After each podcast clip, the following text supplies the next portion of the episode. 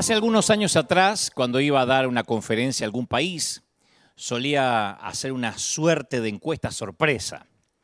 Entonces preguntaba, si se les diera la opción de morirse hoy e ir al cielo, o, esperar 10 años, ¿cuántos de ustedes elegirían esperar 10 años? O en su defecto morirse hoy, ¿no? Y el 99% quería esperar 10 años, obviamente. Entonces, como dijo alguien, lo que hace que algunos ateos no crean en nuestro producto es que los cristianos vivimos predicando lo bueno que es el cielo, pero nadie tiene apuro en llegar ahí. Y, lo que sucede es que a pesar de que este mundo no es perfecto, a la mayoría de nosotros nos gusta nuestra vida aquí. Y soñamos con cosas que queremos hacer y que todavía queremos disfrutar, tiempos con la familia, con los amigos. La vida puede ser dura, puede ser difícil, pero nos resulta familiar y conocida. Y el cielo es bueno, pero es desconocido, es, es inquietante. Y hay muchas películas en las que alguien muere por error y el guion hace o muestra que llega al cielo y le dan la oportunidad de regresar a la tierra, una segunda oportunidad, y el hombre lo agradece, ¿no? La persona lo agradece. De hecho, en 1978 hubo una muy famosa película llamada El cielo puede esperar, donde el personaje se le permitía volver a lo conocido y él estaba muy agradecido. Es más, yo te confieso que hasta hace algunos años yo tampoco pensaba mucho en el cielo y, mucho menos anhelaba ir, no estaba apurado por ir. Pero, sin embargo, empecé a pensar mucho en ese tema cuando mis hermanos fallecieron y la partida de mi madre hace cinco años me obligó a contemplar nuestra mortalidad, nuestra finitud. Estamos acostumbrados a la vida, bueno, porque se supone que es lo normal. Como dice un querido autor, ¿Por qué Dios habría de darnos un compañero en la vida para luego llevárselo? ¿Mm? ¿Por qué Dios llenaría una cuna para luego vaciarla? Dormir solo en una cama para dos, movernos por la casa en medio de un aplastante silencio y el resto del mundo sigue girando, sigue adelante, pero nosotros sentimos que no podemos. Nosotros que sí conservamos el aire, que no nos tocó morir, no sabemos cómo hacer para seguir respirando. Pero antes de avanzar, antes de transmitirte lo que creo Dios puso en mi corazón para decirte, yo quiero dejarte claro que no voy a llenarte de frases hechas, de clichés, tratando de subestimar tu dolor. Yo sé exactamente lo que demanda la transición de un duelo. Siempre relato que cuando me llegó la noticia de la muerte de mi madre, lo hizo nítidamente a mi entendimiento, pero mi corazón no lo aceptó de manera inmediata. Evidentemente necesitaba tiempo, ¿no? Y como dice el querido monje benedictino Mamerto Menapace, ambas realidades tienen ciclos diferentes. Ahí es cuando comienza una inmensa peregrinación que dicen que es la más larga del ser humano, pero tiene apenas 40 centímetros. Pero a veces se gasta la vida entera sin concluirla, la distancia que va desde la cabeza al corazón, unos 40 centímetros. Del saber a aceptar. Del conocimiento al sentimiento profundo. Por eso cuando nos enteramos de una muerte cercana, a veces el llanto no aflora en el momento mismo del shock. Viene después, en su momento justo, ¿no? Cuando el corazón tiene el suficiente sosiego como para comprender, como para aceptar. Cuando la, la presión de un acontecimiento es demasiado grande, uno necesita válvulas de escape que permitan que las emociones vuelvan a su cauce normal. Y dicen por ahí que las alegrías cuando se comparten se agrandan, se multiplican. Por eso uno quiere compartir todo lo que tenga que ver con felicidad. Y en cambio con las penas es al revés. al compartirlas se achican, se dividen por la mitad mínimamente. Tal vez lo que sucede es que al compartir el dolor, lo que se dilata es el corazón. Y un corazón dilatado está mejor capacitado, mejor defendido para que las penas no lastimen por dentro. Y hoy pretendo, aunque sea torpemente, en un intento torpe, tratar de compartir tu dolor, para que tu corazón encuentre, antes que termine este mensaje, ese sosiego anhelado. Este querido monje que te mencioné recién, Menapace, que por cierto es muy querido en la Iglesia Católica Argentina, suele contar que en la memoria monástica hay una antigua anécdota que da vuelta hace años, que en algunos monasterios los hermanos mueren reconfortados y en otros monasterios mueren intoxicados. y esto último suele suceder donde se le tiene miedo a la muerte. Y la explicación es muy sencilla. En el primer tipo de monasterios, cuando un monje entra en su etapa terminal, sus hermanos se le acercan y lo animan, recordándole que hemos venido preparándonos para esto, que desde que nacimos sabíamos que nos íbamos a ir. Le explican que la muerte, bueno, o le recuerdan, ¿no? Que la muerte es el fin lógico que esperamos o que esperan los cristianos. Que hay que tener valor, afrontarlo como algo importante. En cambio, en el segundo tipo de monasterios, la sensibilidad lleva a todos a querer colaborar, aliviar el dolor, ¿no? Eh, ayudar a suprimir los dolores del trance. Entonces cada uno trae su consejo y su receta infalible. No, no, no, hermano, toma este jarabe que, a mí me hizo muy bien. Prueba este té de hierbas que te va a hacer muy bien. Toma este brebaje total, eh, no se pierde nada con que lo tomes. Y resultado, ambos mueren por igual, excepto que uno lo hace consolado espiritualmente y el otro intoxicado físicamente. Por supuesto que la anécdota es una ironía, pero refleja cómo en ocasiones los seres humanos solemos luchar contra lo, inevitable. En los años 70, un tal Ernest Becker escribió un libro llamado La negación de la muerte. Y su tesis era que los seres humanos acomodamos nuestra vida en torno a, a ignorar, a evitar o reprimir el hecho más irrefutable del mundo, que todos vamos a morir. Y él explicaba en el libro que el deseo de negar la muerte es la razón de nuestra adicción al trabajo, a la aprobación de la gente, a la obsesión por la seguridad. Y este libro se publicó allá por el año 1974 con un gran éxito. Y ese año Becker ganó el premio Pulitzer y se hizo famoso, ¿no? Que es el premio más alto que se da en la literatura. Y ese año también se enteró que tenía cáncer. Y ese año se volvió a Dios. Y ese mismo año también murió. Entonces la vida es buena, ¿no? Por eso compramos seguros de vida. Pero ¿qué tenemos que hacer para cobrarlo? Morir. Entonces, en realidad es un seguro de muerte, pero nadie le dice seguro de muerte porque no se lo venderían a nadie. No lo llamamos de esa manera porque sería deprimente. Te venden un seguro de vida, aunque sabemos que es un seguro de muerte. Y hemos tratado, como decía este autor, de negar la muerte, de, la muerte, de extraer de nuestra vida cotidiana la presencia de la muerte de todas las maneras posibles. De hecho, hubo muchísimos cambios en el lenguaje que fueron trazados por la industria a lo largo de los años. Fíjate que al difunto se lo transforma en lo que ahora llaman un carruaje y no ya un coche fúnebre. El ser querido, nunca el cadáver, el ser querido, se va a exhibir en una sala de reposo, ya no en una sala de velatorio porque tiene mala prensa.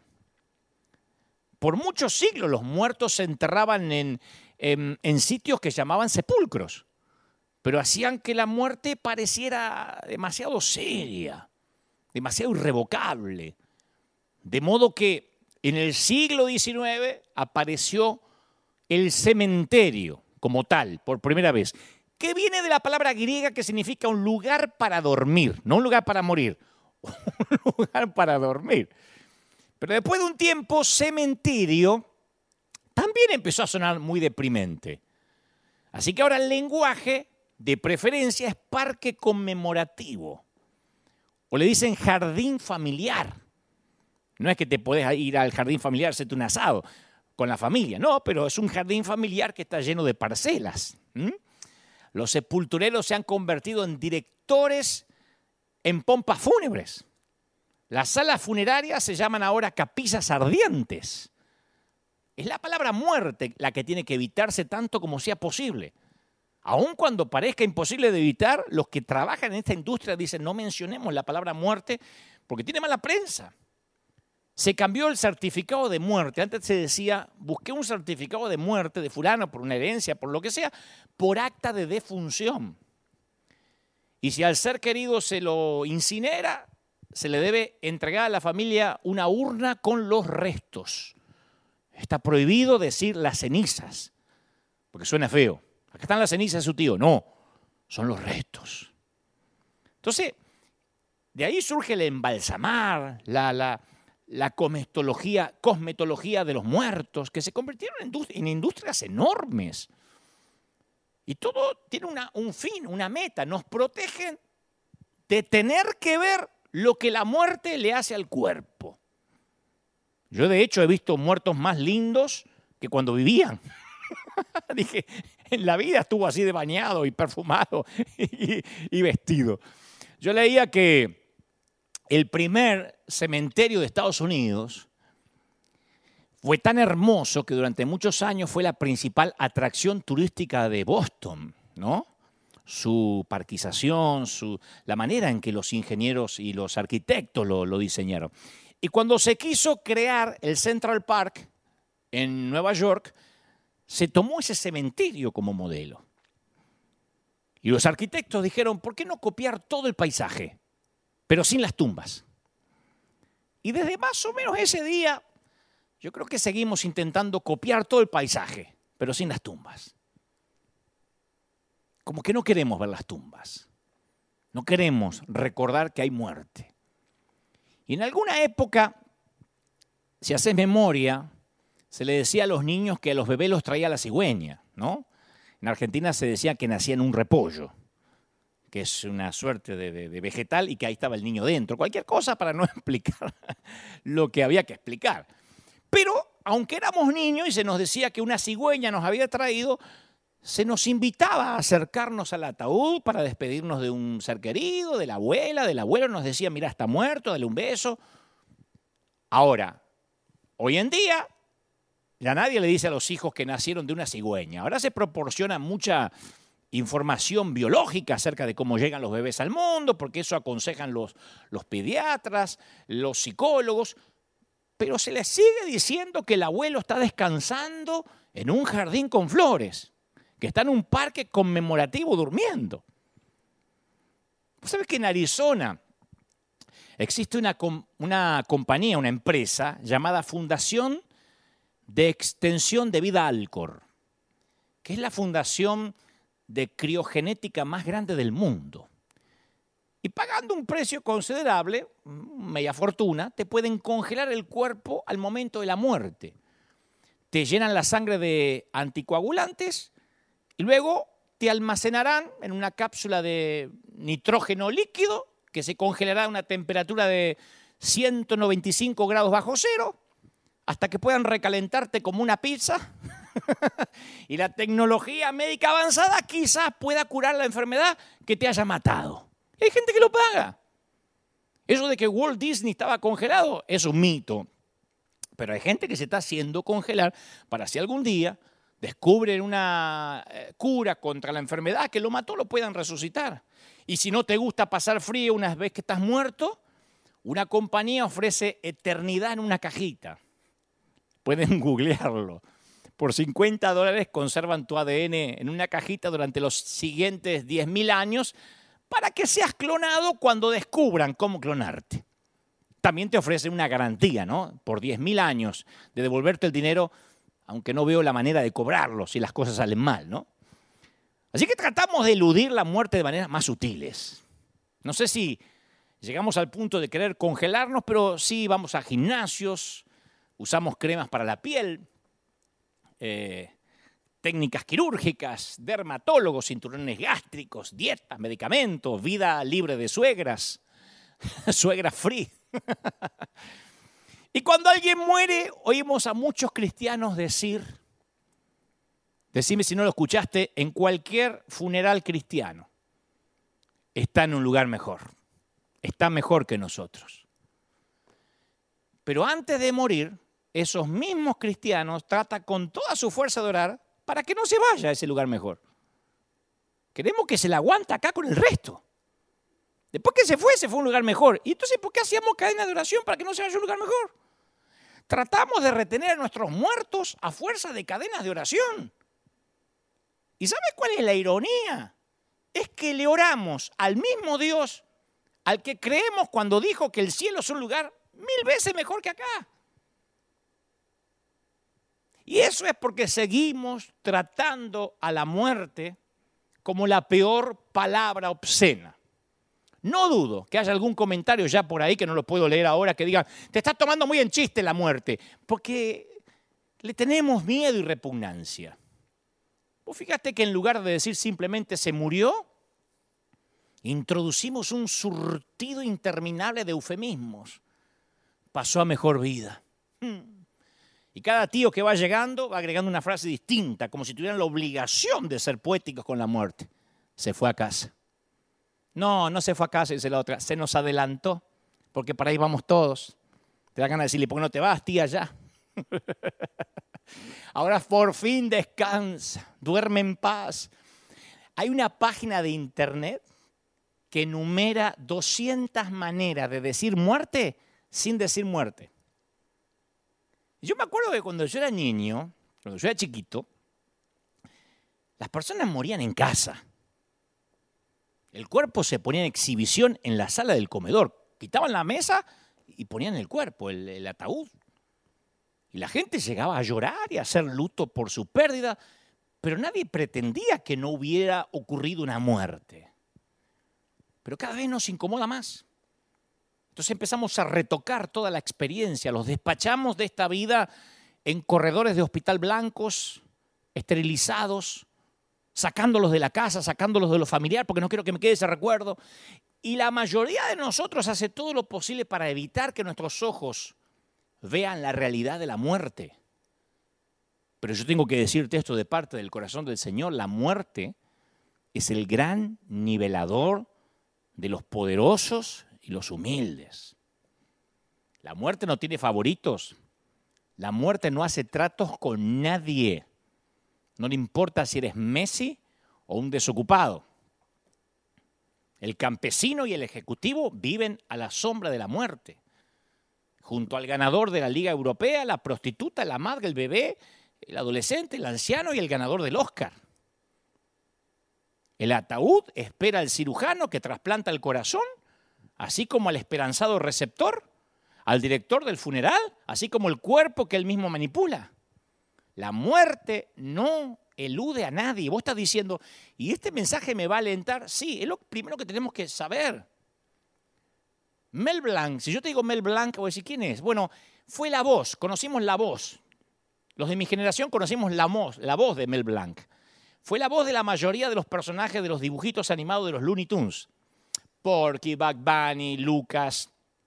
Él hacía la mayoría de las voces en la Warner Bros. Y al final de cada episodio, ¿ustedes se acuerdan que se veía el chanchito? Porky que decía, aparecía siempre al final con la misma frase, eh, eh, eh, esto todo, amigos, porque era tartamudo Porky. esto todo, amigos. Y hace un año, hace unos años, Mel Blanc murió. Y eso fue lo que escribió su familia en su lápida. Esto es todo, amigos porque Mel Blanc no creía que hubiera algo más, más allá de la tumba. Vaya sorpresa que se llevó, ¿no? Pero la naturaleza trata la muerte como un, como un acontecimiento normal. Hasta los animales presienten cuando se van a morir. Solo nosotros los humanos reaccionamos con sorpresa, con, con, con elaboración, como si no pudiéramos acostumbrarnos al hecho. Vestimos a nuestros cadáveres en ropa nueva, pensamos qué corbata le va a quedar bien para embalsamarlo en el mejor de los casos o enterrarlo en ataúdes herméticos y, y, criptas de hormigón para tratar de frenar la descomposición natural. Y esto data de siglos atrás. El imperio romano ordenaba que ningún cuerpo fuera enterrado o cremado dentro de la ciudad de Roma. A los muertos se los consideraba con pavor. Y tenían una ciudad propia para los muertos, la necrópolis. Necrópolis o ciudad de los muertos. Y el terror y el temor los separaba de los vivos. Esto cambiaría drásticamente con la resurrección de Jesús.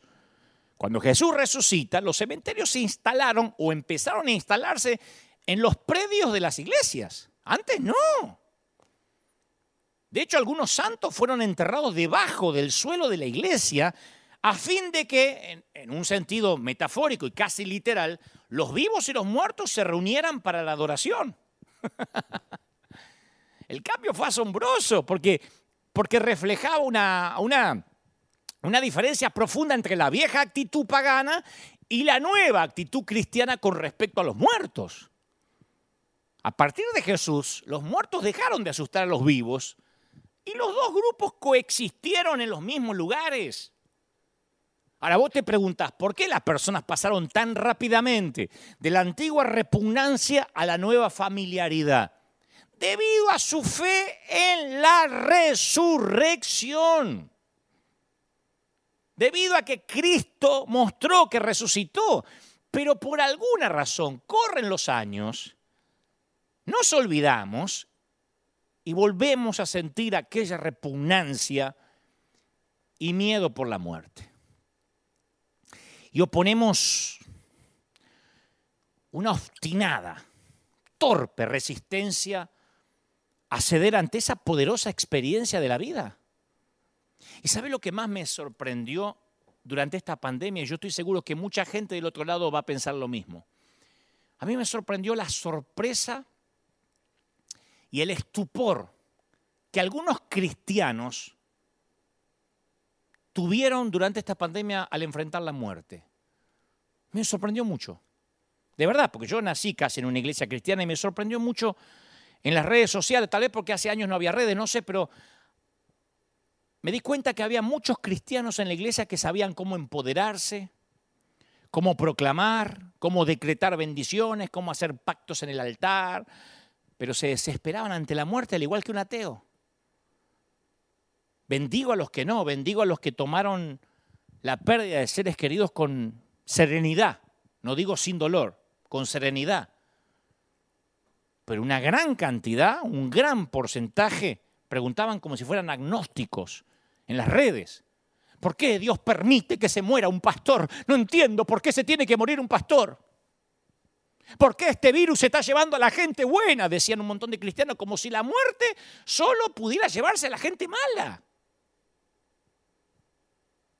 Por años dijimos, para el cristiano, la muerte simplemente es un cambio de domicilio, ¿o no?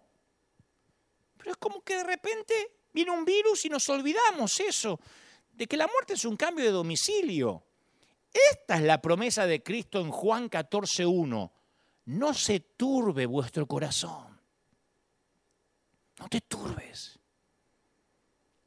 Creéis en Dios, cree también en mí, dijo el Señor. Y agregó, en la casa de mi Padre muchas moradas hay. Si así no fuera, yo se los hubiese dicho. Si no hubiese moradas, no hubiese lugar para ustedes, yo se los hubiese dicho. Pero tranquilo, porque yo voy a preparar lugares para ustedes, lugar para vosotros. Y sigue, y si me fuere y os preparare lugar, vendré otra vez y os tomaré a mí mismo, para que donde yo estoy, vosotros también estéis. Yo no sé ustedes, pero yo puedo vivir con ese versiculito sin Biblia, solo con ese versículo en una isla desierta. Jesús prometió una hazaña que nadie imaginaba cuando dijo esas palabras. Regresaría de los muertos y rescataría a sus seguidores de la tumba. Escucha, voy pues a preparar lugar para vosotros. ¿Viste cuando vas con toda la familia y papá decía, quédense acá, que voy a ver si está abierto? O los dejo acá y voy a buscar un estacionamiento y vuelvo. ¿Le crees? En Medio Oriente voy a preparar un lugar para vosotros. Era una promesa que el novio le hacía a la novia. Después de recibir permiso de las dos familias, el novio volvía a la casa con su padre y construía una casa para su novia, preparaba un lugar. Él usó la misma terminología que usaban los novios. Entonces, al prometer hacer lo mismo para nosotros, Jesús elevó los funerales al mismo nivel de esperanza que los casamientos, que las bodas. Desde esa perspectiva, el viaje al panteón y caminar por el pasillo central de la iglesia en una boda garantizan la misma clase de felicidad. Las bodas son, son buenas noticias. ¿No? Yo sé que alguien está pensando, no, no, a mí me fue muy mal cuando me casé.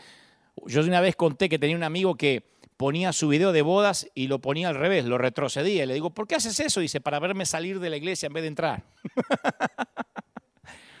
Pero el Señor puso los sepelios, los funerales, al nivel de las bodas. Lo mismo dice Jesús de los entierros.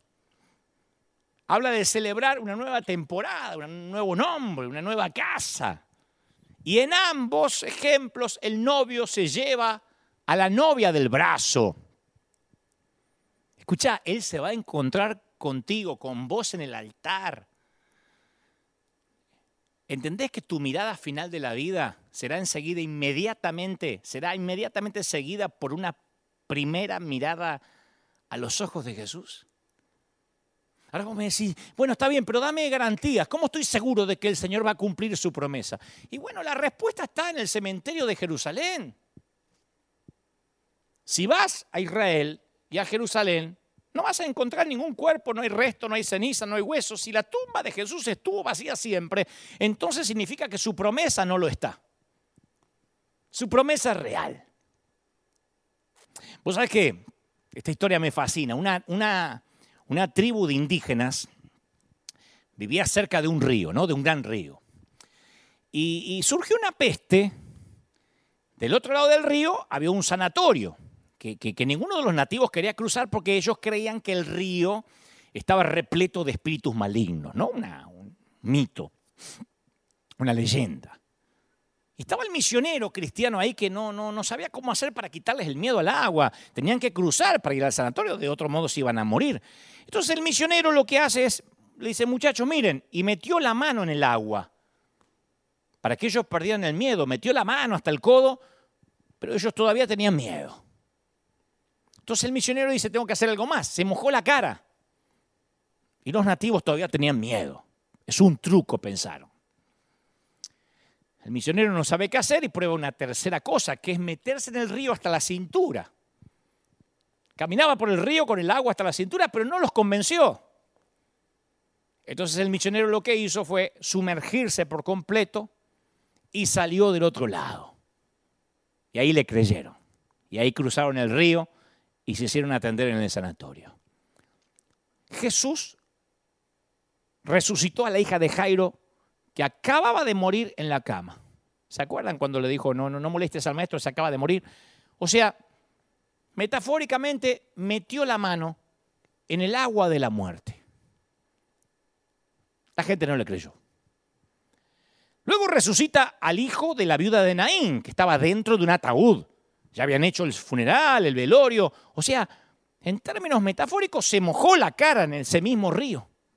La gente no creyó. Resucitó a Lázaro, que llevaba cuatro días muerto, que sus hermanas dicen está pútrido, huele. O sea, metió medio cuerpo en el mundo de las tumbas. No le creyeron hasta que él mismo no salió vivo del otro lado. Así somos. Y aún viendo a Jesús salir vivo del otro lado, le tenemos temor a la muerte. Mira cómo el apóstol Pablo reduce la lógica a una sola frase en, Primera de Corintios 15, 23. Dice, pero cada uno resucitará en su debido orden. Cristo, las primicias, luego los que son de Cristo en su venida. Pues sabés que Pablo les estaba escribiendo esto a los creyentes de Corinto, que eran personas que habían sido educadas bajo la filosofía griega.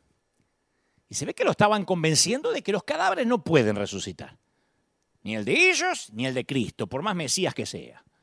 Entonces el apóstol Pablo, con, con, la misma insistencia de un abogado en los argumentos finales, repasó los hechos. En 1 Corintios 15, 4 es maravilloso cómo se relata. Dice Pablo, a ver, Jesús resucitó el tercer día. Se le apareció a Cefas, o sea, Pedro, ¿no? Y después los doce. Después a más de 500 hermanos a la vez. 500. Y Jacobo. Y después todos los apóstoles. Y al último de todos me apareció a mí. Pablo estaba diciendo, gente, hagan una fila con los testigos. ¿Tienen dudas? Llamen uno por uno. Que cada persona que vio al Cristo resucitado lo diga acá. Caso cerrado. Pablo dijo, hay más de 500 testigos que están dispuestos a hablar. ¿Ve la lógica de Pablo? Si una persona dice que tuvo un encuentro con el Cristo resucitado después de la cruz, bueno, capaz que, viste, le dio mucho al Malbec mendocino, viste, capaz que está hablando estupideces. Ya si 12 personas ofrecen declaraciones, bueno, considéralo histeria de grupo, viste, capaz que, viste, uno dice una cosa, otro la repite, pero 50 gente, 50 personas, 100, 300. Cuando el testimonio se extiende a cientos, la incredulidad se convierte en creencia, ¿o no? Pablo conocía no a unos pocos, sino a cientos de testigos oculares que vieron a Jesús, lo vieron físicamente. No es que habían visto un fantasma, un, eh, eh, un fantasma o experimentar una epifanía. No, ¿Viste que, ¿Viste que a los costados de la tumba, de un ataúd, se dan elogios que incluyen frases como, Él va a seguir vivo para siempre en mi corazón? Bueno, los seguidores de Jesús no estaban diciendo eso. Ellos vieron a Jesús en la carne. Por eso no hay que temer a la muerte, porque nuestro último momento no es el peor. La creencia griega estaba errada. 500 testigos dejaron un testimonio que todavía resuena. No hay peligro en la muerte. Escucha, no hay peligro en la muerte. Lo diré otra vez, no hay peligro en la muerte. Tenemos que morir con fe, con dignidad, enteros, serenos. Tenemos que permitir que la resurrección penetre en nuestro corazón y defina la manera en que miramos a la tumba. Jesús nos otorga el valor para tomar el último tren a casa. Aun cuando yo pase, dice el Salmo 23, 4, dice David, aun cuando yo pase por el valle de la muerte, cuando lo atraviese, no cuando me quede a vivir, no cuando muera ahí, cuando lo atraviese, no temeré, porque tú estás a mi lado. Claro, la idea de enfrentarse a lo desconocido es lo que asusta, ¿no? Así que con la Biblia como nuestra guía, vamos a intentar en lo que queda del mensaje de sacar a la muerte de esa oscuridad aterradora, ¿no? De una vez por todas. Vamos a perder el respeto, ese respeto que no debimos haberle tenido nunca, teniendo a Jesús. Fíjate que la Biblia no teme hablar de la muerte y la llama por lo que es. Palabras como morir, muerte, cientos de veces aparecen en la Biblia. Y yo creo que el versículo más bello de la Biblia en cuanto a la muerte de la gente de Dios, claro, está en el Salmo 116, 15. Dice, es dulcísimo. Yo lo suelo usar, lo suelo usar en los funerales, en, en las despedidas de la gente en la última estación de la vida. Al Señor le conmueve profundamente, le conmueve la muerte de sus amados.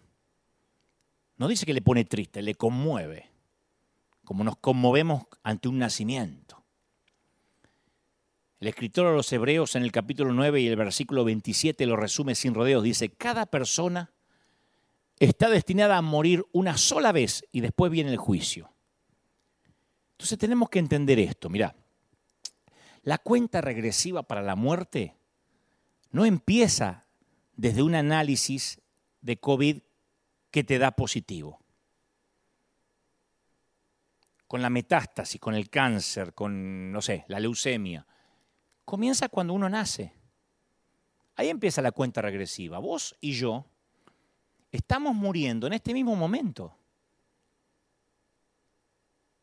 Dado ese hecho, ¿cómo es posible que la Biblia trate la muerte de los cristianos de una manera tan natural?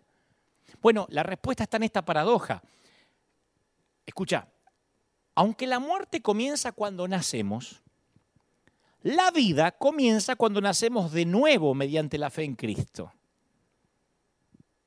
Entonces muchos cristianos tienen la noción equivocada de que la vida eterna va a comenzar cuando se mueran que cuando se mueran, ahí comienza el día cero de la vida eterna. Pero eso no es correcto escrituralmente. La vida eterna, escuchá porque esto nos va, nos tiene que volar la cabeza como me la voló a mí. La vida eterna comienza cuando nacemos de nuevo en el reino de Dios, cuando creemos en Jesucristo como nuestro Salvador. A partir de ahí, nacemos de nuevo. Si no, el Señor hubiese dicho, no te mates, Nicodemo, nacer de nuevo porque igual te tenés que morir. No, uno nace nuevo y es eterno. Porque nadie arrebata de su mano los que son de Él. El mismo Jesús define la vida eterna de esta manera en Juan 17.3. La manera de tener vida eterna es conocerte a ti, el único Dios verdadero, y a Jesucristo, quien tú enviaste a la tierra. O sea, si conoces a Jesucristo, experimentás la vida eterna ahora mismo, aunque no te moriste físicamente. Y escucha, si experimentás la vida eterna ahora mismo, la muerte no es más que una breve interrupción de lo que ya experimentás, la vida que no tiene fin. La muerte es cuando uno cierra los ojos que baja de una montaña rusa, es un segundo. Vos me decís, no, lo estás subestimando. Mira, el Nuevo Testamento está lleno de, de pasajes que transmiten esta perspectiva natural, transitoria de la muerte. Jesús se refiere a la muerte de esta manera. Dice, los ángeles, en, Lucas 16, 22, los ángeles los llevaron a estar con Abraham. Los llevaron, no dice, y se murió, y la crisis quedó dando vuelta al espíritu. No, los llevaron con Abraham. Jesús le dice al ladrón que se arrepintió, ¿te acordás lo que le dijo el que murió a su lado? ¿Qué le dijo? En tres meses vamos a ver si llegas al cielo. Le dijo, te aseguro que hoy, hoy estarás en el paraíso. Pablo describe la muerte en 2 de Corintios 5:8 como estar fuera de este cuerpo terrenal, en el hogar celestial con el Señor, fuera del cuerpo. Pablo dice en Filipenses Filipenses 1:21 que morir es ganancia, porque estaremos con Cristo y él dice que la muerte es mucho mejor que estar vivo, que estar en la tierra. Si cuando morimos, nuestro cuerpo, nuestra tienda, nuestra carpa terrenal será destruida, dice, pero heredaremos una casa en el cielo un cuerpo eterno, dice 2 de Corintios 5.1, un cuerpo eterno hecho para nosotros por Dios mismo y no por manos humanas. Jesús describe la separación de la muerte como algo temporal, ¿viste? Como un detallito. Juan 16, 16 dice, dentro de poco ya no me van a ver más, pero tiempo después me verán de nuevo. O sea, no es algo que hay que temer, sino un viaje que se inició al nacer, que culmina con nuestro destino final un viaje normal. Los ateos, los que no creen en Dios, solo se reúnen para despedirse para siempre. Los cristianos se despiden para reunirse otra vez. Hasta la próxima. Y hay una diferencia abismal entre estas dos perspectivas. Como lo señala Pablo, no tenemos que entristecernos como los que no tienen esperanza. Primera de Tesalonicenses 4:13 él, va más allá. Yo te dije al inicio del mensaje, te, entiendo que estemos tristes, que estés triste. Pablo dice, no, no tenemos que entristecernos como los que no tienen esperanza. No hay que entristecerse. Voy a decir, che, pero qué sangre de pato tenía este Pablo, ¿eh? Qué desalmado. Él dice, no, pero no veo la razón para entristecerse. Menos él, que había estado en el tercer cielo, dijo, no, te aseguro que no hay razón para entristecerte. Así será contigo y conmigo. No simplemente vamos a ser teletransportados al cielo. Los ángeles nos van a escoltar a casa. Y no es un deseo, es una verdad bíblica que se aplica a los cristianos. El día que se cierre el telón de esta vida, los mensajeros de Dios te van a llevar en el último viaje. Y en el momento en que pongas tus ojos en tu hogar eterno, un ángel va a estar ahí para compartir tu alegría. A medida que te das cuenta que toda dolencia desapareció, un ángel va a estar ahí para reírse contigo. Dios tiene un ángel asignado para llevarte a casa. Siempre me acuerdo las palabras de, de un gran misionero, Clemens, Frederick Clemens, que murió en Argentina, que estaba rodeado de sus discípulos, de sus pastores que él había levantado, y presuntamente él veía ángeles que lo venían a buscar y dice, ya me llevan a casa.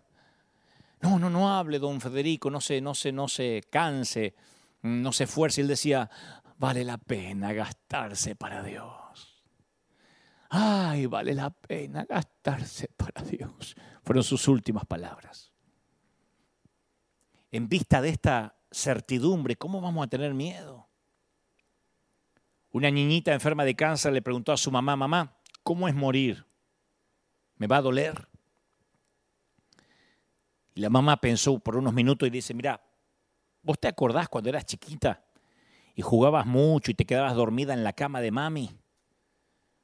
Y después te despertabas al otro día y de alguna manera estabas en tu cama, ¿no? Sí. Bueno, no llegaste mágicamente ahí.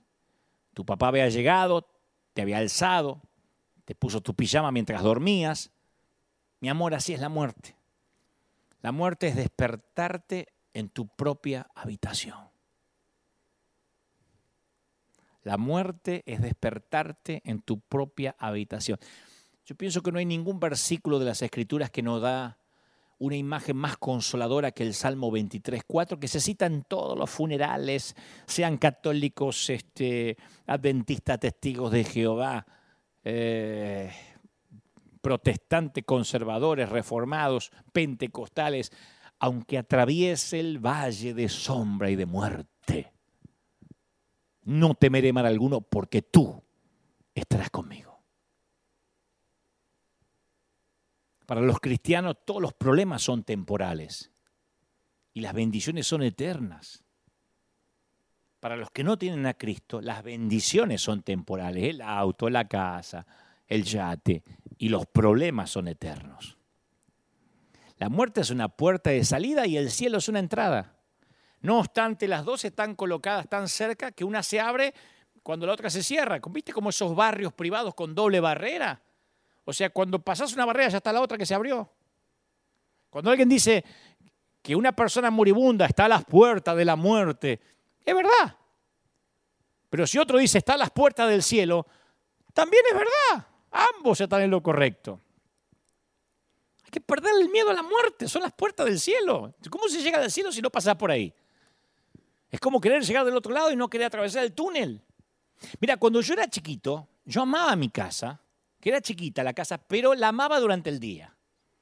Era como que, no te lo puedo explicar, paranoia mía de pibe, ¿no? De chico, pero era como que la oscuridad le hacía algo raro al lugar. Distorsionaba mi habitación, distorsionaba mi casa. Mi casa no era acogedora de noche, por lo menos en mis primeros 7, 8 años de vida. Y mi habitación se convertía en un lienzo para la imaginación, ¿no? Yo veía sombras, cosas. No estaba ni endemoniado, ni atormentado, ni estaba loco. Un día me di cuenta que las sombras son la refracción de la luz, que te pueden asustar, pero no pueden hacer daño. Y había un predicador que conducía a casa después del funeral de su esposa, y él y sus hijitos estaban agobiados por el dolor dentro del auto. Y en lo que buscaba este papá consuelo, palabras de consuelo para sus hijos, los pasa, los pasa por el costado un gran camión y la sombra cubre el auto. Y el pastor le dijo a los hijos, hijos, ¿qué preferirían que les pasara por encima, un camión o la sombra del camión? Y los chicos dicen, la sombra. La sombra no te hace ningún daño. Y el papá dice, bueno, hace dos mil años el camión le pasó por encima a Jesús para que hoy solo su sombra nos pase por encima. Y esta explicación para niños sirve para nosotros los adultos. Para el cristiano, la muerte no es más que una sombra. Ya no es ni la sustancia de nuestro temor, es un, oscurecimiento momentáneo de la luz. ¿Viste? Cuando dice, uy, se cortó la luz y no alcanzaste a buscar las velas y se volvió a prender. ¿Pasó eso alguna vez? Eso es. La promesa de Jesús para cada creyente es, dado que yo vivo, ustedes también vivirán. No podemos estar como cristianos poniendo, ¿qué pasa? ¿Cómo puede ser que la pandemia se está llevando gente, pastores? Y sí, es doloroso, pero no es raro. El Salmo 139, 12 dice, ni siquiera en la oscuridad puedo esconderme de ti, Señor. Para ti la noche es tan brillante como el día. La oscuridad y la luz son lo mismo para ti. Bueno, eso nos tiene que alentar. Todos tenemos que enfrentarlo. Quisiera decirte otra cosa, pero en una vida marcada por citas con el doctor, cita con el dentista, citas con tu novia, hay una cita que ninguno puede eludir, la cita con la muerte. Víctor Frank hace referencia a una parábola llamada Muerte en Teherán. Está fascinante, es un cuento corto, Muerte en Teherán, que yo lo aprendí, me lo contaron cuando era adolescente en la que un sirviente corre hacia su poderoso y adinerado amo, gritando que acaba de encontrarse con la muerte, la cual lo amenazó. Y, le suplica a su amo que le dé su caballo más veloz a fin de que pueda huir a Teherán, que era lo más lejos que podía ir con el caballo. Y el amo dice, accede, anda, anda. Y al volver a su casa, el amo se encuentra con la muerte y le pregunta, ¿por qué amenazaste a mi sirviente? Y la muerte calma responde, no, yo no lo amenacé. Es más, me sorprendí encontrarlo aún aquí cuando yo tenía planes de reunirme con él esta noche en Teherán. o sea, es imposible huir, eludir la cita. Hebreos 9:27 dice, y de la manera que está establecido para los hombres que mueran una sola vez y después de esto el juicio. A muchos nos gustaría cambiar este versículo. Bastaría con cambiar un par de palabritas. Esto es para algunos de los hombres. O casi todo menos yo. O van a morir todo el que deja de comer bien y, que no tomas vitaminas. Pero esas no son las palabras de Dios. En su plan todos tenemos que morir. Aún los que comen alimentos orgánicos, se toman sus vitaminas, salen a caminar y se pierden la buena carne argentina. no estoy haciendo una apología de comer carne, pero digo, el que come carne argentina y el que come pasto todavía, ambos se van a ir. Uno más tarde que el otro, pero el ejercicio puede darte unos pocos latidos más, la medicina algunos respiros de más. Al final de la estación hay que tomar el último tren a casa. Por eso la, la mejor manera de enfrentar la vida ser sincero acerca de la muerte. David lo fue. Es cierto, le dio muerte a Goliat, pero no se hizo ninguna ilusión en que iba a eludir al gigante de la muerte. Nos recordó que aunque pase por valle de sombras, aunque tengamos que enfrentar la muerte, no lo vamos a hacer solos. Escuchá la promesa de Jesús, vendré otra vez y os tomaré a mí mismo. Promete llevarnos a casa. No delega esa tarea. Jesús puede enviar misioneros que te enseñen, un flaco que te habla hasta por los codos como yo, ángeles que te protejan, maestros que te guíen, cantores que te inspiren, médicos que te curen, pero no envía a otro para que te lleve. Esa tarea se la reserva para sí mismo. Vendré otra vez y os tomaré conmigo. Es personalmente responsable de, llegarte, de llevarte al hogar. No creo que esto se contradiga con que nos esperan ángeles, como dije, ¿eh? Yo siempre, a mí me gusta pensar que los ángeles te sacan de la habitación y apenas cruzan el techo contigo, Jesús dice, gracias muchacho, desde acá sigo yo. ¿Listo? ¿Seguro? Sí, de acá me encargo yo que este viaje lo conozco de memoria y lo vamos a hacer juntos, se lo prometí. Esta palabra va para, para vos que tu esposo murió, que tu hijo fue sepultado hace meses, y no hay palabra para eso. Porque si se muere tu cónyuge te llaman viudo, si se mueren tus padres te llaman huérfano, si se muere un hijo todavía no hay nombre. Tanto el dolor que nadie se le atreve a ponerle nombre a ese estado. Esta palabra va para esa persona que hace poco supo que tenía un tumor en un seno o una mancha sospechosa en el pulmón. Los imprevistos y las vueltas de la vida tienen una manera de recordarnos que aquí no estamos en casa. Hay un himno viejo que dice, no puede el mundo ser mi hogar, no puede el mundo ser mi hogar. En gloria tengo mi mansión, no puede el mundo ser mi hogar. Lo he cantado hasta el hartazgo toda mi niñez. Por eso no logramos familiarizarnos con el lenguaje de la enfermedad, de la muerte, porque este no puede ser tu hogar. Y está bueno eso. Porque Eclesiastés 3.11 dice que Dios puso eternidad en el corazón de los hombres. Le puso el gen de la eternidad. ¿Viste como algunos tienen el gen de la creatividad, el gen de, de organizar cosas? Bueno, todos tenemos el gen de la eternidad. No somos como los animales que decimos me comen los gusanos. No, todos tenemos la nostalgia por el cielo. Es la única carga que se nos permite llevar. La nostalgia por el cielo. Por eso en lo profundo de tu corazón sabes que no estás en casa. Ahora nadie cuelga cuadros ni le pone plantas en el autobús. No ponemos un dormitorio de dos, una cama de dos plazas en la estación del tren. No decoramos ni empapelamos el asiento del avión por más que sean 12 horas de vuelo. Escucha, la más grande calamidad no es sentirte lejos de tu casa cuando lo estás, sino sentirte como en tu casa cuando no lo estás. ¿Querés que te repita la frase? Así lo googlean. Ah, no, no, no lo googlean, lo, ¿cómo es? Lo tuitean. la más grande calamidad no es sentirte lejos de tu casa cuando lo estás, sino sentirte como en tu casa cuando no lo estás. La casa de Dios es tu hogar. Salmo 23, 6, en la casa de Jehová moraré por largos días. Esta casa en la que vivís no es la última, te vas a mudar. A pesar de que yo no me mudo más, te vas a mudar. Estanislao Marino, un gran cantante, cantaba, me voy a mudar hermano, me voy a mudar. Me voy a mudar hermano, me voy a mudar. Yo se lo copié al coro, lo cantábamos cuando éramos jóvenes. Ya viene Cristo en una nube. Y, no me acuerdo cómo se llama, pero era así muy, muy sincero.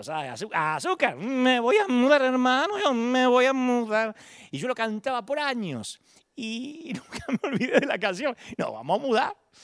Los cumpleaños nos recuerdan eso. Yo ahora estoy más cerca de la muerte que de la infancia. Yo estoy más cerca de la muerte que de la infancia. Estoy más cerca de la tumba que de la cuna. Yo sé que parezco más joven, pero tengo 52 años ahora mismo. Y, para mi edad se usa un lindo término, dicen la mediana edad. Claro, es acertado si es que voy a vivir 100 años, si no, no es la mediana edad. Yo siento la sombra de la muerte que ya se mueve con sigilo hacia mí, ¿no? Y eventualmente vendrán problemas dentales, eh, mal funcionamiento intestinal, eh, deterioro muscular, colon irritable, inestabilidad emocional, ¿qué más? Lapso de la memoria, pérdida de audición, visión, problema de la próstata, reducción de la función de las extremidades, fallas coronarias y dientes en un vaso. Con la excepción de esos detallitos, voy hasta 10 puntos. Eso. Eso, ¿sabe cómo se llama? Envejecer. Y no es divertido. No es divertido. Aunque Arjona le ponga señor de las cuatro décadas, no es divertido. Ni cuatro, ni cinco, ni seis décadas ya. No importa que te cante Arjona. Son las páginas iniciales del capítulo final.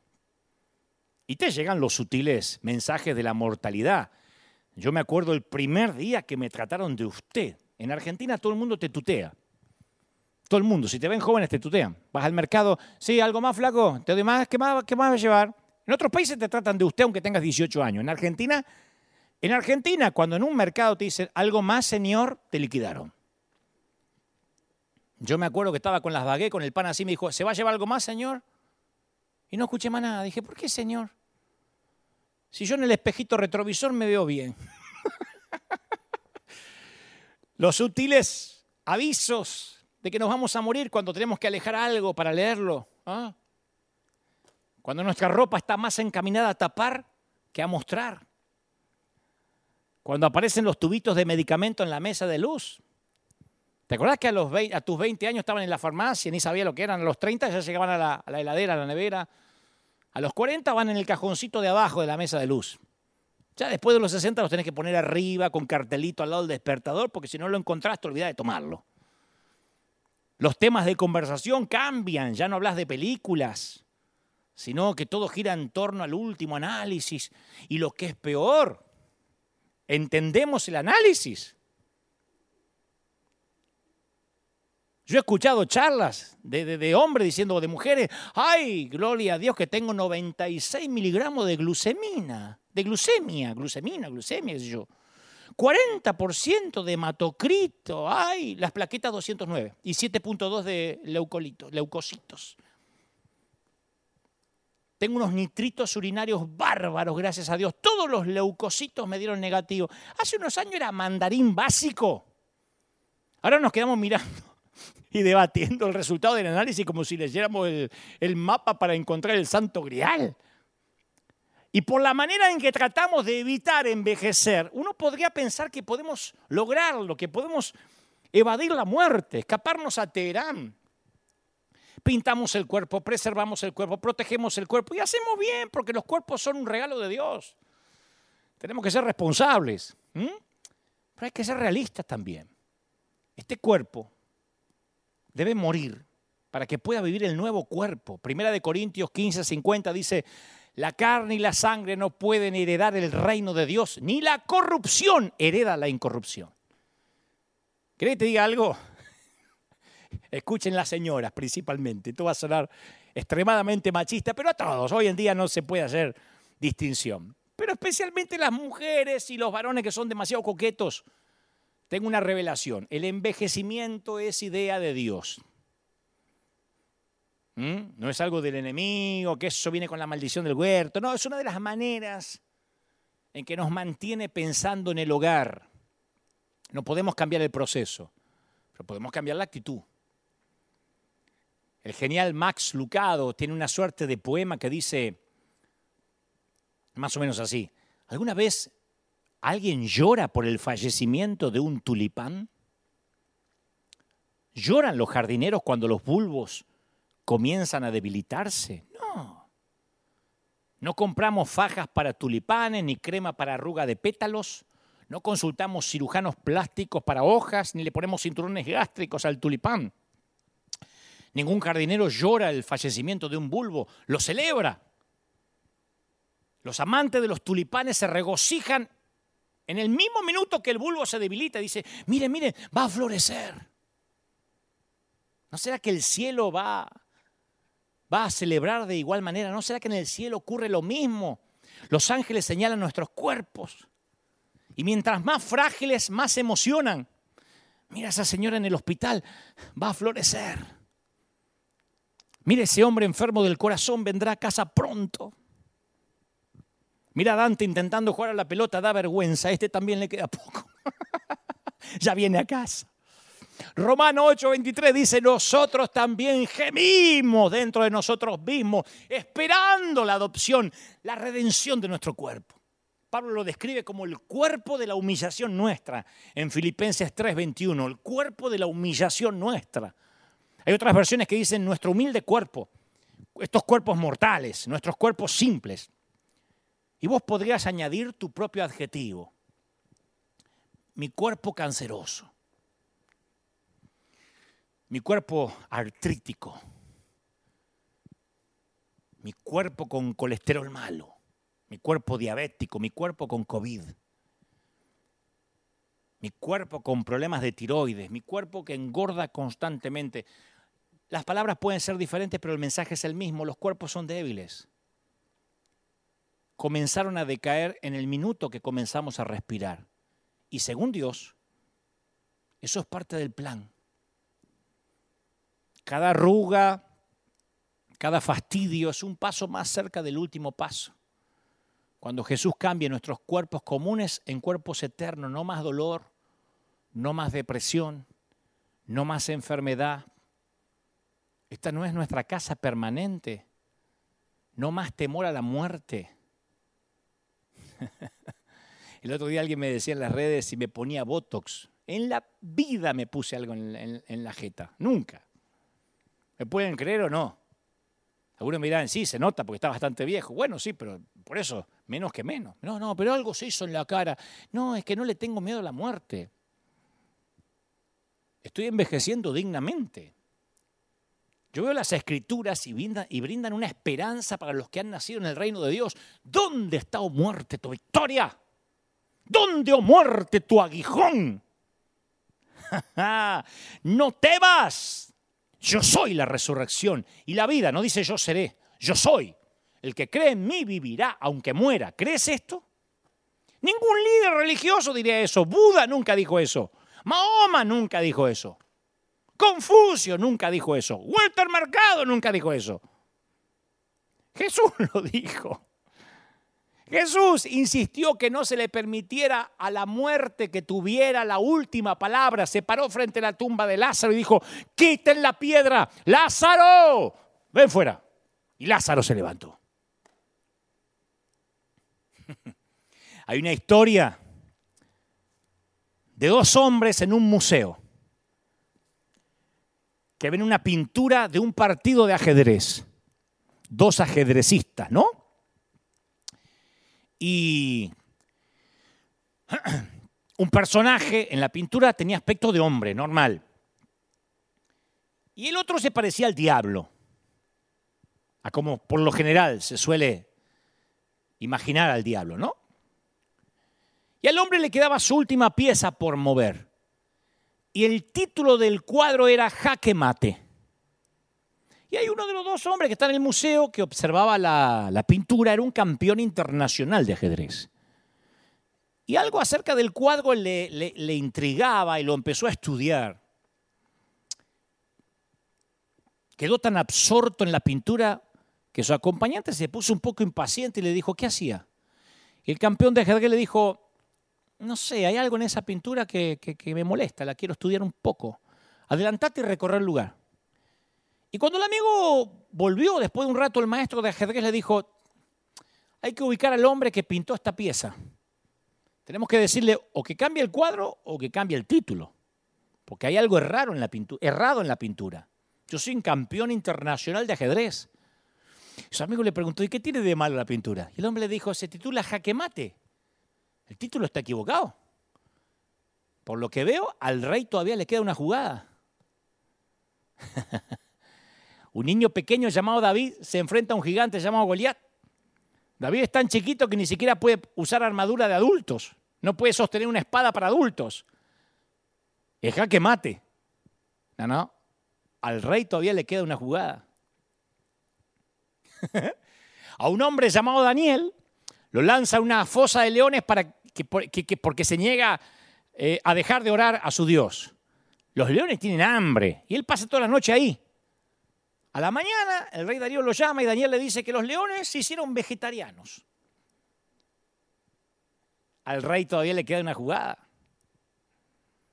Un hombre llamado Moisés convence a una nación de esclavos oprimidos a huir del hombre más poderoso de la tierra en ese momento. Y el faraón se decide ir a buscarlos. Dice, todo abuela se van a ir de acá. Y ahora están todos los esclavos, los ex esclavos, a la orilla del Mar Rojo que está frente a ellos, y atrás el ejército detrás. El ejército que los viene a liquidar. Y el pueblo dice a Moisés, ¿en qué estabas pensando cuando nos sacaste de ahí? Al rey todavía le queda una jugada. Un hombre llamado Jesús se dirige a Jerusalén. En el Viernes Santo las autoridades lo acusan, lo juzgan, lo azotan, lo golpean, lo cuelgan en una cruz para morir, lo tiran en una tumba para que se pudra de la misma manera que todo cuerpo humano lo ha hecho desde que entró la muerte en este tenebroso mundo. Un soldado romano dijo, eso es todo amigos, eh, esto es todo amigos. Se terminó el espectáculo, no hay nada que ver, hora de ir a casa. Aquí no hay nada para ver. Pero estaban equivocados. No estamos equivocados. Jaque mate. No, al rey todavía le queda una jugada más. Yo quiero que entiendas que tu futuro, con quien se fue, con quien se adelantó, es infinitamente más grande que tu pasado con Él. Yo sé que lo echas de menos. Es que la muerte a veces parece que se lleva demasiado. Claro, porque no sepultamos solo un cuerpo, sino el matrimonio que nunca se efectuó en ocasiones. Los años dorados que nunca conocimos, sepultamos sueños. Si sepultaste un hijo, que no llegó a la mayoría de edad, sepultaste un montón de sueños, el verlo en casarse, que te dé nietos, ¿no? Pero en el cielo esos sueños se van a hacer realidad. Dios prometió la restauración de todas las cosas. Todas las cosas, incluye todas las relaciones. El libro que fue llevado al cine, que se llama El cielo es real. El cielo es real, ¿no? Sí cuenta la, extraordinaria experiencia vivido por un niño que se llama Colton Burpo, que estuvo al borde de la muerte. Y Colton, de apenas cuatro años, cuatro añitos, fue sometido a una operación de urgencia que hizo temer por su vida. Sus padres pasaron horas de angustia en el hospital hasta que le dieron la feliz noticia que el niño se había salvado. Y posteriormente, de forma totalmente espontánea, natural, Colton empezó a hablar de lo que aconteció mientras su cuerpo estaba en la mesa de operaciones. Y lo que hace creíble esta historia es que el nene de cuatro años le dice a su mamá, mami, en tu barriga murió un bebé, ¿no? Una bebé. Los padres nunca le habían mencionado al niño esa pérdida, nunca, porque era demasiado chiquito como para procesar esa información. La madre se choqueó, quedó emocionada, visiblemente. Le dice, ¿quién te contó que murió un bebé en mi barriga? Ella me lo dijo. Ella me dijo que había muerto en tu barriga. Pero está bien, mami. Ella se encuentra bien. Dios adoptó a mi hermanita. La mamá le dice, ¿quieres decir que Jesús la adoptó? No, no, no, mami. Lo hizo su papá. Los ojos de su mamá se iluminaron y preguntó, ¿y cómo se llama? ¿Cuál es el nombre de tu hermanita? Ah, no tiene nombre. Me dijo que ustedes no le pusieron nombre. Y dijo que está ansiosa porque tú y papi vayan al cielo y le pongan nombre. Y alguien en el cielo está diciendo lo mismo en cuanto a ti. Ellos anhelan el día cuando la familia de Dios vuelva a estar junta. Imagino a mi vieja diciéndole al Señor, ¿falta mucho? Ya viene mi hijo. Poquito. En ese hogar no, no hay adioses. De habitante de una tierra de adioses a ciudadano de un cielo de olas. ¿Te imaginas un mundo sin lápidas, sin forenses, sin cementerios, sin ataúdes, sin morgues? Un mundo donde no se hacen funerales, no más tierra sobre un cajón. Ahora es posible que si perdiste a un ser amado, te preguntes si, ¿y por qué no sé cómo están? ¿Por qué, no, ¿Por qué Dios no permite que se comuniquen con nosotros? Si ellos ya viven en la luz, en la felicidad, ¿por qué no, por qué no nos dicen algo, una señal de que, de que están bien? Si al menos yo tuviera una señal, me haría atravesar este valle de lágrimas mejor. Cuánto consuelo me daría una palabra de mi esposo, de mi hijo, de mi mamá, certificándome que está bien. Bueno, pero la misma pregunta es válida para el bebé que está en el vientre de la madre y todavía no puede ver la luz. ¿Por qué no nos comunicamos con él mientras está navegando en la placenta oscura, húmeda? Y le damos seguridad de nuestra presencia afuera, que lo estamos esperando. ¿Por qué no le damos al bebé que está en la placenta la seguridad de la luz en la que vivimos y que él pronto la va a compartir? Sí, lo hacemos le hablamos a la panza, le ponemos música. y tratamos de encontrar algún tipo de belleza en esa rara foto que nos dan en la ecografía. Pero el bebé todavía no está capacitado para entendernos. Y tal vez nos pase lo mismo, hay demasiada luz en el cielo que nosotros no podemos comprender. Por eso la pregunta tal vez no sea, ¿hay vida en el más allá? No, sí que la hay. Esa no es la pregunta. Por el momento la única pregunta verdadera respecto al futuro es, ¿hay vida en el ahora? ¿Esto que vivo vale la pena? ¿Esto es verdadera vida? ¿Tengo ganas de irme a casa? Como dijo una vez, a tu historia le falta el mejor capítulo, a tu concierto le espera, le espera la mejor canción. La primera vez que yo fui a ver una obra de teatro en Broadway, en Manhattan, antes de ir alguien me dijo, acordate, Dante, que lo más importante de la obra siempre es el final, ¿eh? No te vas a levantar antes de que termine porque Broadway pone todo en el final. Justo antes que se baje el telón, presta atención al final. Y sí, saben que tienen que pegar acá. Y uno tiene que salir de, ver Lion King, Los Miserables, eh, Mary Poppins. El gran cierre. Todo el presupuesto está en el cierre. En el opening y el cierre. Y él organizó un gran cierre de telón para tu vida. Él te espera en casa. Pronto vas a estar en casa. Está más cerca de casa de lo que piensas. Así que yo no sé qué tan lejos estés hoy de tu estación final. Pero te puedo dar un consejo que no me estás pidiendo. Cuando veas tu vagón, despedite, subí con una sonrisa, no lleves maletas, viaja liviano. Y andate sin degradarte, sin deterioro, sin corromperte, como una persona consciente del viaje que va a hacer.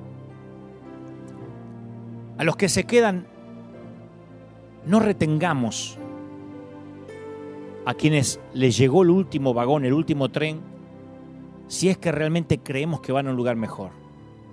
Porque después es hipócrita decir, se fue a un lugar mejor. Si era mejor, dejémoslo de retenerlo aquí. Suéltalo. Bueno, al menos es así como yo planifico tomar mi último tren. ¿Sabes que cuando llegue a la penumbra de mi atardecer, yo quiero enfrentar la muerte entero y vivo, ya lo decidí. No sé de qué voy a morir, quiero pelear con sabiduría, sabiendo de que la batalla es posible mientras que haya equivalencia, ¿no? Mientras que haya equivalencia, yo no soy de entregarme rápido, de rendirme. Pero apenas sepa que las reglas de juego dejaron de ser parejas, yo no quiero aferrarme torpemente a una balsa y estar ahí pendiente de un montón de cañitos y respiradores. Vos decís, no, porque no lo has vivido. No, yo ya lo decidí. Yo quiero decir basta con estoicismo. En mi caso, yo detesto dar lástima. Y me habrá ido cuando me tenga que ir, cuando Dios lo haya decidido, habiendo comido una porción grande de la vida. Con reivindicación con una vida bien vivida, porque puse lo que había que poner,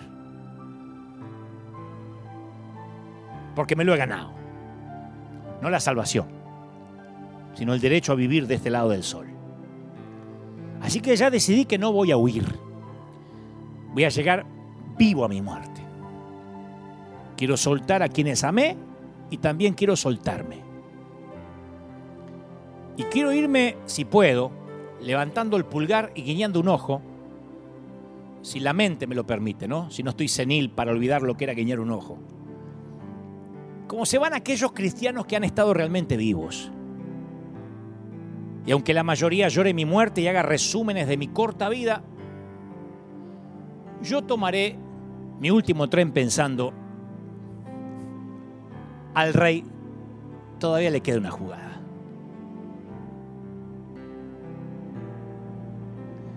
Padre, gracias por los que están del otro lado. Gracias por poder transmitir este mensaje directamente de tu corazón. A los que sufren, a los familiares de los que ya se fueron, a los seres amados cuyo dolor parece que no se va y les duele respirar. Oro para reconciliarnos con la muerte porque tú ya lo has hecho, solo tenemos que aceptarlo. Oro para que todo temor se vaya, todo miedo, para que haya relax.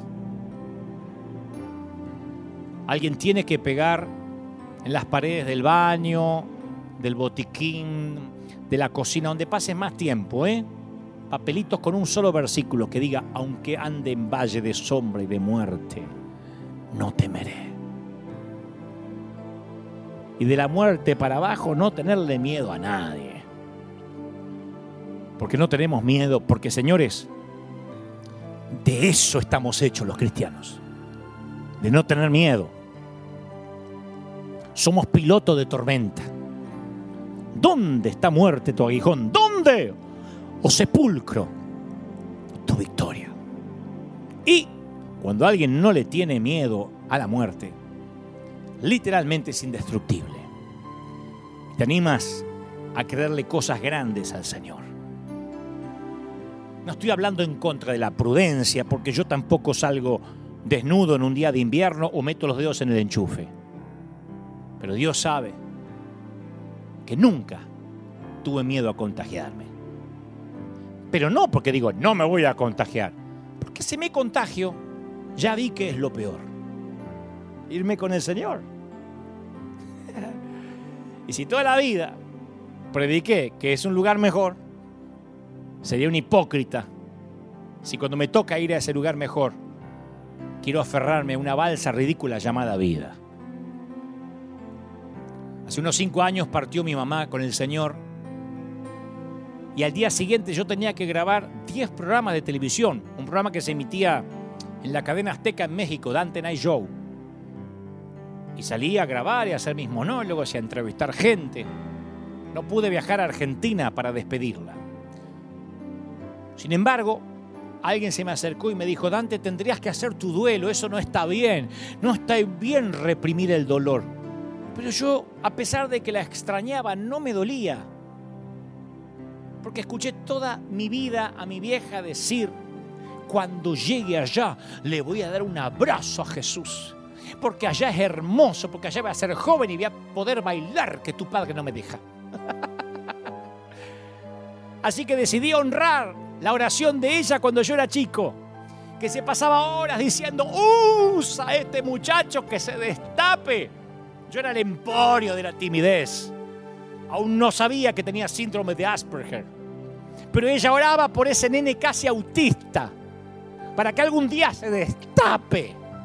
Mi mamá estaba tan creída en lo que Dios había puesto en mí que decía, vos te vas a proponer lo que sea y lo vas a lograr, mi hijo, hasta presidente puede ser si cree, rey de España. Ella creía todo. Como yo, cuando el Señor la llama a tomarse su último tren, voy a bajar los brazos y me voy a rendir, o lo que es peor, voy a ser tan estúpido en preguntar, ¿por qué? ¿Cómo voy a impedir la graduación? ¿Cómo voy a impedirle que se vaya a casa? Si toda la vida hemos dicho, no puede el mundo ser mi hogar, en gloria tengo mi mansión, no puede el mundo ser mi hogar. No puede el mundo ser nuestro hogar.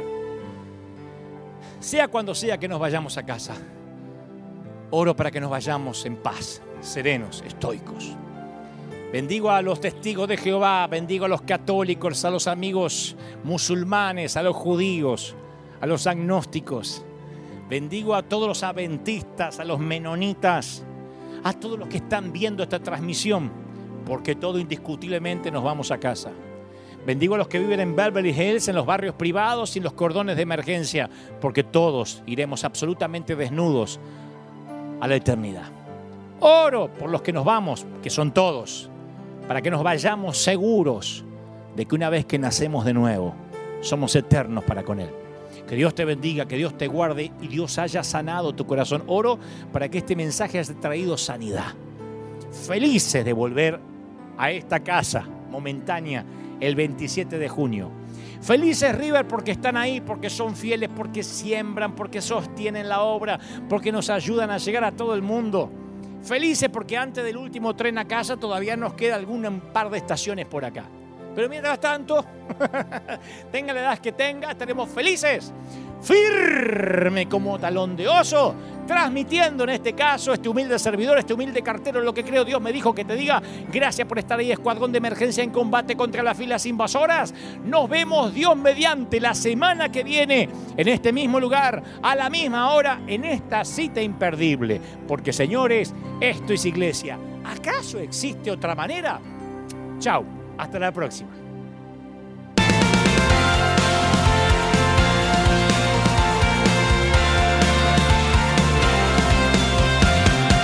Apareciste una noche de soledad, abandonado y perdido te reconocí. Tu voz diciéndome no temas, yo estoy aquí. El Padre me envió por ti y me curaste las heridas, me sanaste mi Jesús. Todas mis cargas las dejaste allí en la cruz.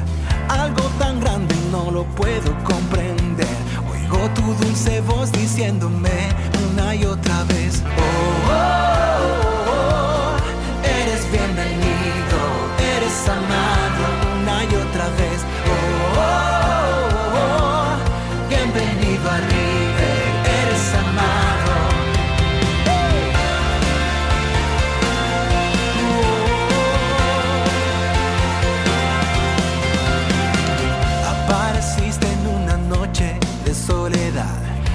abandonado y perdido te reconocí. Tu voz diciéndome no temas, yo estoy aquí. El Padre me envió por ti y me curaste las heridas, me sanaste mi Jesús. Todas mis cargas las dejaste allí en la